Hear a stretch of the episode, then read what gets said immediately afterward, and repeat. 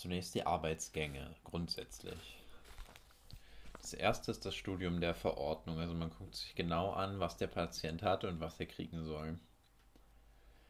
Zweitens Inspektion und Befragung des Patienten. Man klärt Nebendiagnosen ab, welche zum Beispiel auf eine Kontraindikation hinweisen können, sowas wie eine Kupferspirale. Da kann man zum Beispiel lokal keine Hochfrequenz machen man fragt nach ersten Erfahrungen, guckt sich die Hautbeschaffenheit an, zum Beispiel auf dem Pickel eine Elektrode kann mitunter unangenehm werden. Und man achtet auf Narben, wegen Osteosynthesen, Splittern und Herzschrittmachern, was ja auch alles kritisch wäre. Das war Inspektion und Befragung. Drittens, das Gerät einschalten. Man dreht alle Regler auf Null und stellt das Gerät ein.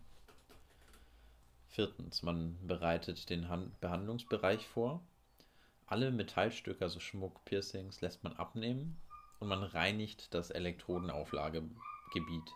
Zumindest wenn es irgendwie schmutzig, ölig, was auch immer ist, was die Leitfähigkeit bzw. den Widerstand verändert.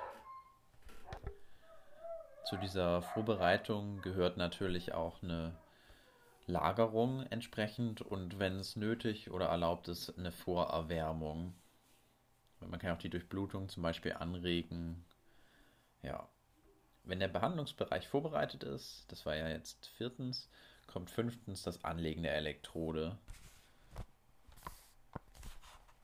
Zuerst möchte man die Zwischenlage, also die Schwämme gut befeuchten in warmem Wasser und der Schwamm soll die Elektrode 1 cm überdecken. Man soll die Elektroden gut anmodulieren und vor allem fixieren, das ist wichtig. Also rumbinden, das ist vor allem gut, wenn dieser Klett nach oben zeigt beim Rumbinden, sodass man es gut und nicht irgendwie verworren heranbinden kann oder einen Sandsack. Die Elektroden sollen keinen direkten Hautkontakt haben. Das heißt, wurde ich gerade unterbrochen, bin mir nicht mehr sicher. Ah, ich war beim Anlegen der Elektroden, also wichtig ist gut befeuchten diesen Schwamm mit warmem Wasser. Ein Zentimeter soll der Schwamm die Elektrode überdecken, Elektroden gut anmodulieren und fixieren. Die Elektroden dürfen keinen direkten Hautkontakt haben.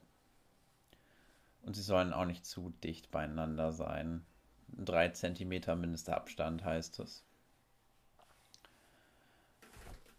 Ja, das war jetzt der fünfte Schritt. Und sechstens kommt die Kabelverbindung mit den Polen des Geräts herstellen. Das heißt, hier packt man jetzt entsprechend das Kabel an Kathode und Anode. Je nachdem welcher Strom, manchmal auch einfach nur an die Pole. Und Siebtens ist dem Patient auf die Art der Stromwahrnehmung aufmerksam machen. Zum Beispiel sagen, das wird jetzt gleich, je nachdem, sensibel schwellig oder es geht vielleicht sogar an die Toleranzgrenze. Halt, das muss man kommunizieren. Ja, also siebtens, dem Patient auf Art der Stromwahrnehmung aufmerksam machen.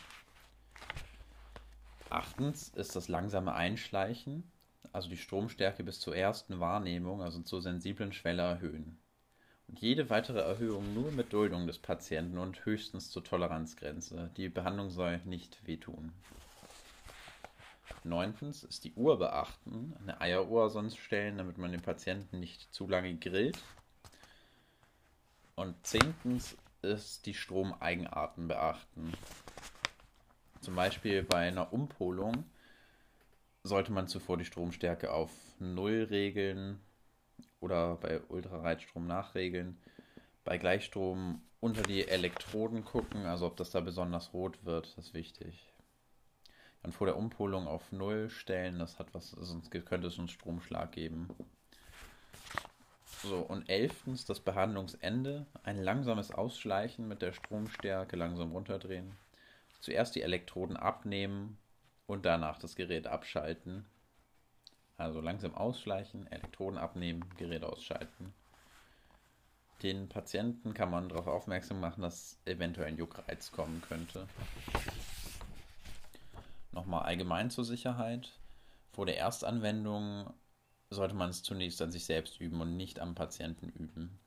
Vor jeder Anwendung muss das Gerät geprüft werden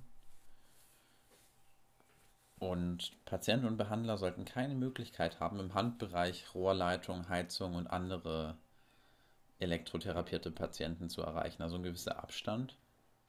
Das Wassergefäß für die Schwämme darf nicht umfallen und nicht bei Steckdosen liegen.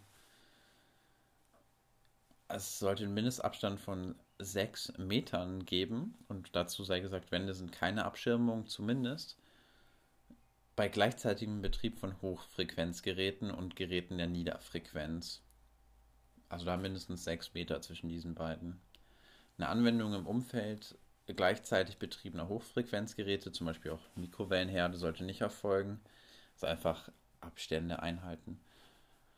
Und das verwendete Gerät und eventuell vorhandene andere Geräte, besonders Hochfrequenzapparaturen, sollten an getrennte Netzgruppen angeschlossen werden.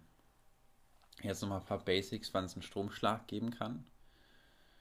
Das ist alles, wenn bei aufgedrehtem Intensitätsregler das Gerät eingeschaltet wird, eine andere Stromform gewählt wird, die Polarität umgeschaltet wird, also eine Umpolung, der Stecker für die Fernbetätigung eingesteckt oder herausgezogen wird oder die Elektroden abgenommen werden.